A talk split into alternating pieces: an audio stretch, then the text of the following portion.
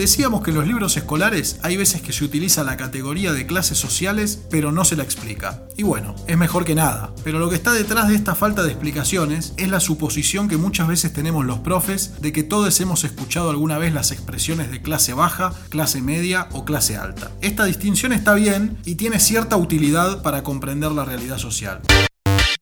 Pero el que mucho abarca, poco aprieta. Y así, en esta idea de las clases sociales como si fueran pisos de un edificio, algo falla. Al ser útil para explicar mucho, en el fondo no explica tanto. Como ejemplo, tomemos un dato de la realidad argentina actual. Mientras estamos grabando este episodio, agosto de 2020, un repartidor de gaseosas está cobrando por mes alrededor de 74 mil pesos. Por otra parte, el salario inicial de un metalúrgico está en 24 mil pesos. Es decir, hay 50 lucas de diferencia entre entre los sueldos de ambos. ¿Eso significa que un repartidor de gaseosas y un metalúrgico pertenecen a dos clases sociales distintas? No, simplemente que sus sindicatos han tenido resultados distintos a la hora de reclamar y acordar sus salarios, pero tanto uno como el otro pertenecen a la clase trabajadora. ¡Huelga, huelga, huelga, huelga! Los que estén a favor. ¡Yo!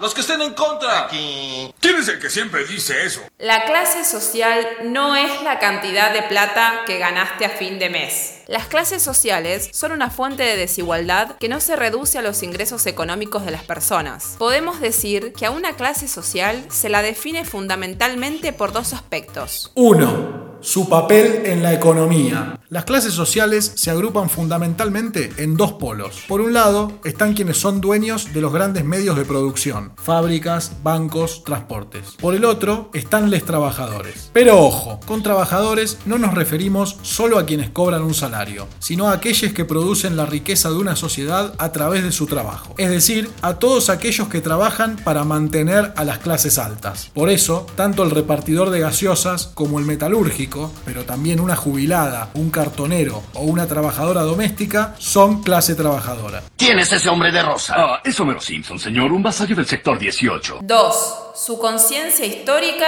y política, es decir, sus ideologías y formas de ver el mundo, aquello que se suele llamar su subjetividad o su conciencia de clase. Esto es lo que hace que una misma clase social presente características cambiantes. Por ejemplo, un sector de los empresarios puede apoyar políticas racistas ya que eso les permite dividir a sus empleados y evitar huelgas, mientras que los empresarios de otro país o de otro rubro, donde escasea la mano de obra, pueden plantear políticas que fomenten la inmigración. Además, la cuestión de la conciencia ayuda a entender fenómenos como el de los CEOs o directores ejecutivos de las empresas multinacionales. Estos personajes son empleados y cobran un sueldo. Sin embargo, toda su práctica cotidiana no tiene absolutamente nada que ver con la clase trabajadora, no solo por sus sueldos exorbitantes y sus lujosas condiciones de vida, también porque su trabajo consiste en organizar la concentración de la riqueza en pocas manos. Una clase social no es un estante del almacén, es decir, no es un espacio donde acomodar a las personas. En nuestro primer episodio decíamos que la sociedad es un todo que va más allá de la suma de las partes. Con las clases sociales sucede algo similar. Son una categoría que nos sirve para comprender la realidad y sirve siempre y cuando tengamos en cuenta, una vez más, que el todo, en este caso la clase, es más que la suma de las partes, es decir, los individuos. Por ejemplo, veamos qué ocurrió el 17 de octubre de 1945 en Argentina. Ese día se produjo una de las movilizaciones obreras más importantes en nuestra historia. Eso no significa que todos los obreros hayan participado ni que la hayan apoyado. Tampoco significa que en ella solo hayan participado obreros. Comprender esa fecha como un hito en las movilizaciones obreras nos sirve para captar el significado profundo de ese hecho histórico, es decir, a qué sectores movilizó y expresó.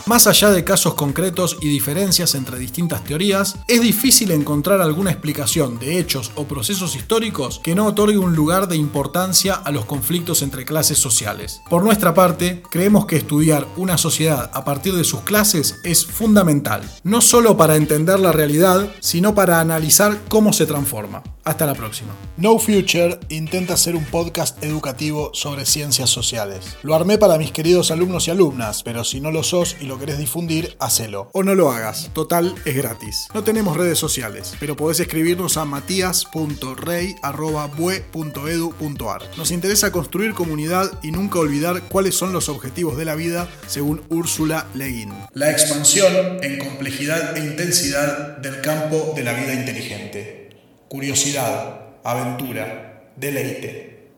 Chao.